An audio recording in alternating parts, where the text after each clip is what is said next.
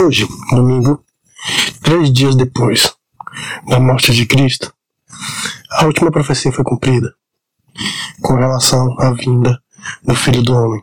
A ressurreição significa para nós o triunfo sobre a morte e o início da nova aliança com o pacto da graça.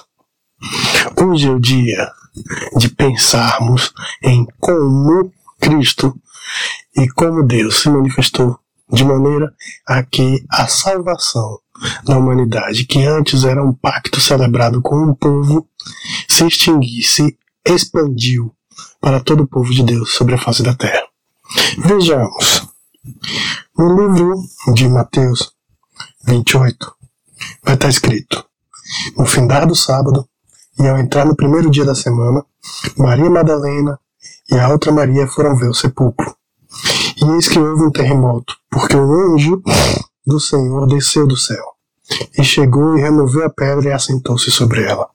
O seu aspecto era como relâmpago, e a sua veste como a alva da neve, e os guardas tremeram espavoridos, e ficaram como se estivessem mortos.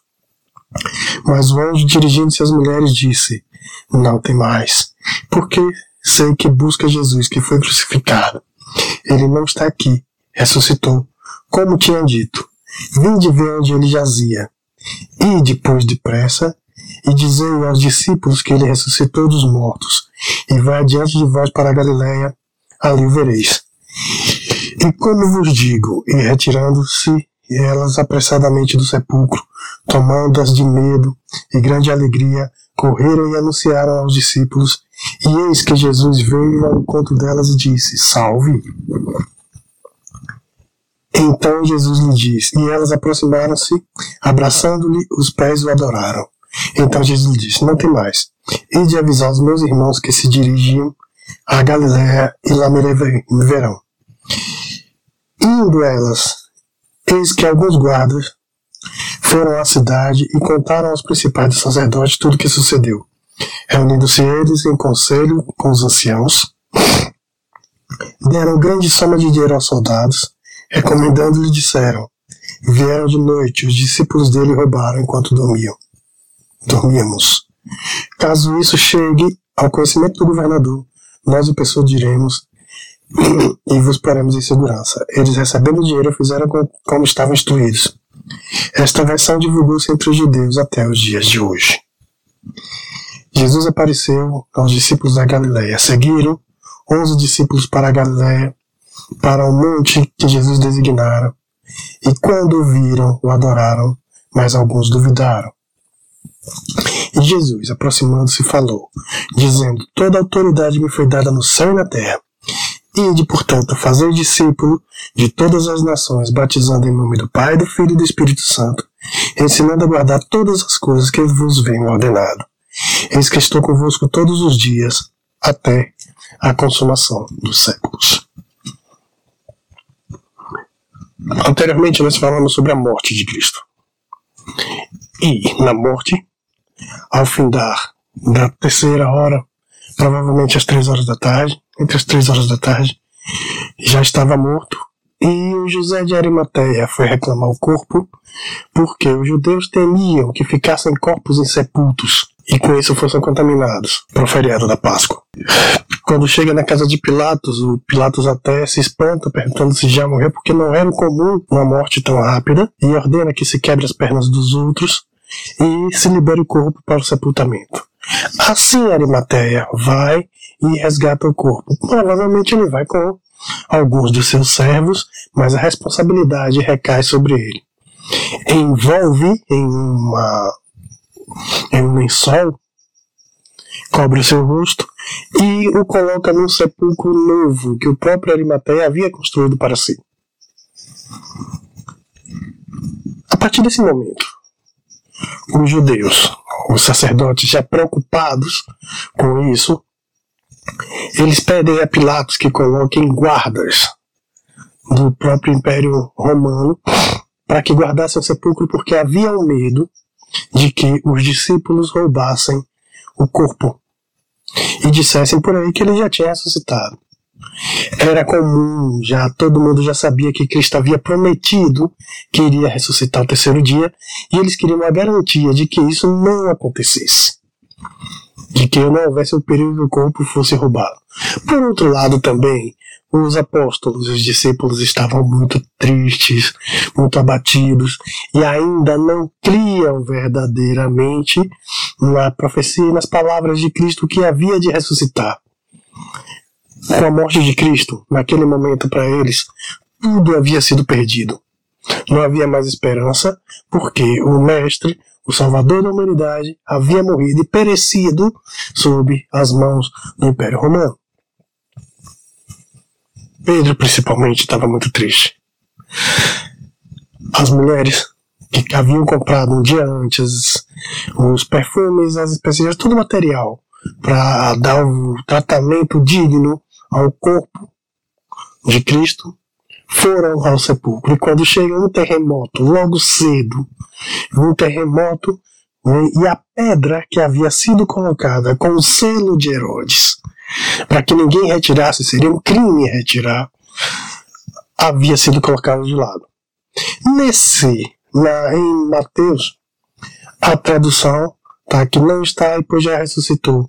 Em Lucas diz: Por que procuram entre os mortos aquele que está vivo?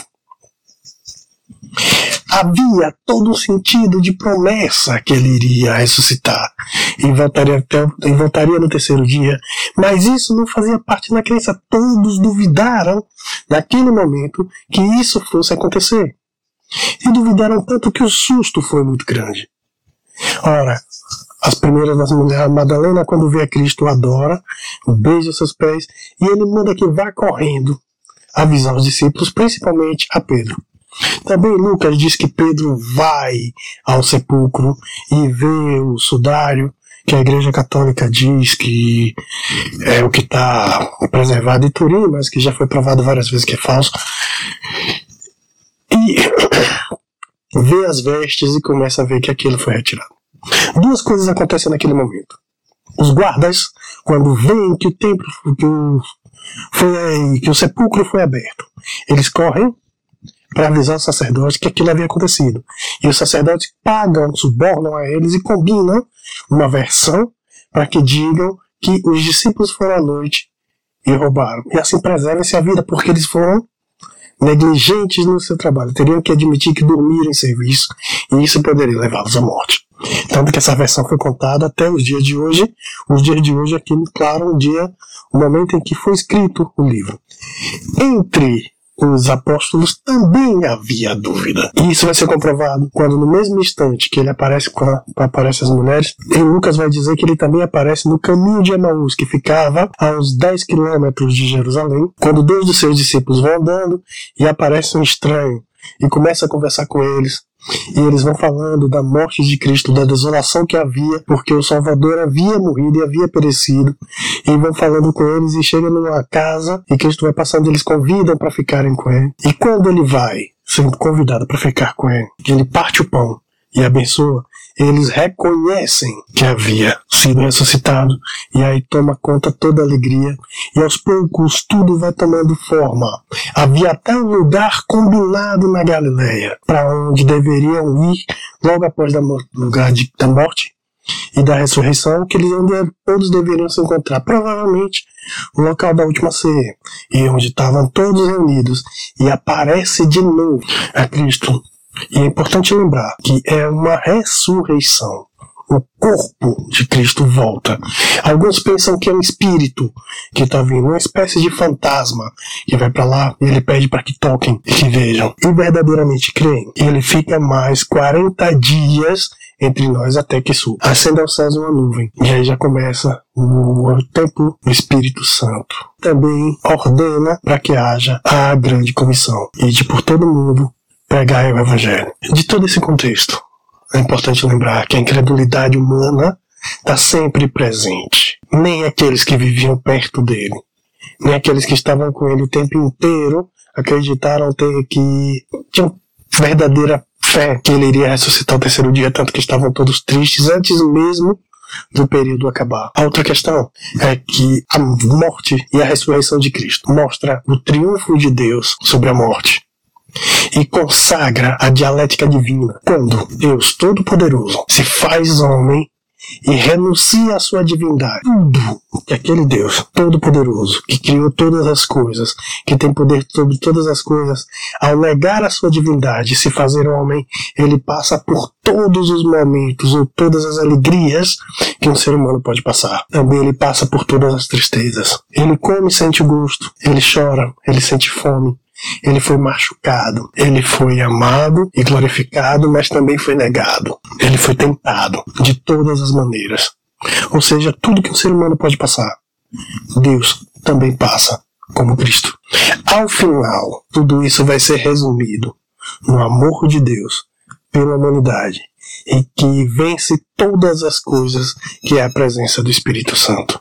Ou seja, o Espírito Santo é a síntese de tudo o que Deus representa e de tudo o que Deus é pela humanidade, onde essas três naturezas independentes, essas três pessoas, essas três figuras se formam em uma só, uma unidade trinitária. A outra questão que está junto é a missão de levar a forma como Deus escolhe de revelar para a humanidade é através da pregação. Ir para todo mundo, pregar o Evangelho, batizar em nome do Pai e do Espírito Santo é dado a todo aquele que crê. Todos temos a obrigação de levar as palavras do Evangelho. Durante muito tempo na história, houve um erro em que levar a palavra era sinônimo de conversão. E durante muito tempo na história também entendeu-se que essa conversão e salvar a alma dos perdidos deveria ser feita de toda maneira possível, inclusive se matando o corpo. Muitas atrocidades foram cometidas em nome de Cristo quando Cristo não dizia isso. Mas também a mensagem foi levada a todos os cantos e isso ainda permanece.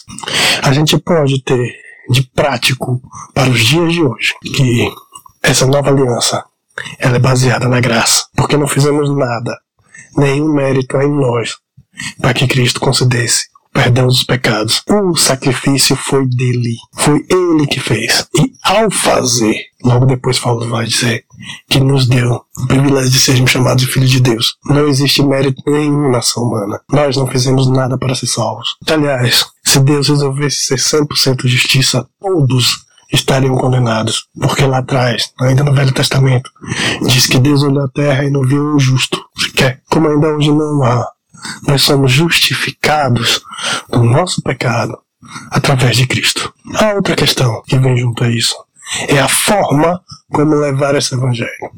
Não existe uma maneira descrita na Bíblia de como fazer isso. E nesses momentos pelo qual estamos passando, a palavra deve ser pregada através da vida de cada um, através da mensagem publicada de cada um. E ao falar das pessoas, ainda agora, em 2021, no Brasil, com quase três mortos todos os dias, se reunir em templos é tentar a Deus. Mas ainda assim, nós divulgamos as palavras pelos meios que nos restam, pelas formas que temos de estar junto a Cristo. Para mais adiante, vai falar que somos como zambujeiros, oliveira brava, enxertados na oliveira verdadeira. Esse enxerto permitiu a nós, que não estávamos no povo escolhido para a salvação, termos a possibilidade de sermos salvos pelo sangue, a morte e a ressurreição de Cristo. Não existem mais barreiras, não existem mais intermediários. E podemos ver agora nessa função, ou a partir desse momento, Cristo enquanto Deus, e Ele o é, como segunda pessoa da Trindade, como Rei, porque domina a morte e porque reina nos céus por toda a humanidade, e como sacerdote, único intermediário entre Deus e os homens, que é Jesus Cristo, um homem. Não precisamos mais de homens que nos dê acesso a Deus, porque agora temos livre acesso ao Pai. Mas algo que no primeiro momento até os apóstolos esqueceram, nós não devemos esquecer nunca. Se somos escolhidos e eleitos, devemos viver como escolhidos e eleitos. E a partir de então, a mensagem pregada, seja a tempo ou fora de tempo, seja por qualquer instrumento que nos for possível fazer nesses momentos de dores, de epidemias, de guerras, de doenças, de discórdias, mas que podemos levar adiante a palavra de Deus. E ainda que pereçamos, iremos para a glória, onde vamos nos reunir e ver a Deus face a face. Que Deus, pois, tenha misericórdia de nós e que o Espírito Santo nos coloque o entendimento da Sua Santa Palavra. Até mais, tenham uma boa semana e até o nosso próximo encontro.